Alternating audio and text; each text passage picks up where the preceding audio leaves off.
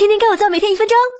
明天就要参加文学圈的聚会了，可我都五年没读书了，怎么办？作为集万千宠爱于一身的女神，这可难不倒我。第一招，生吞活剥。很多书没读过，那就上百度百科，把著名的作者和其代表作填鸭式的理解背诵。时间有限，最多读通史类的书，如《百部名著缩写版》《十分钟读懂欧洲史》等。第二招，九浅一深，不谈细节，只谈文笔，避免露馅，多引用文笔朴实、内容新颖、直抵心灵、莫名感动这类意义含糊的词，绝对够深度。第三招，偷梁换柱，实在聊不上就转移话题，带着别人走。聊你熟悉的领域，例如搞粉丝经济的就聊耶稣，做公关的就聊林徽因。第四招，只谈风月，多看名人的野史趣事，聊天时候多用颠覆性的例子，例如钱钟书给人推荐过四十本阴谋黄书，郑板桥是 gay 等。聊这些不仅会显得你很渊博有趣，还会显得你很牛逼。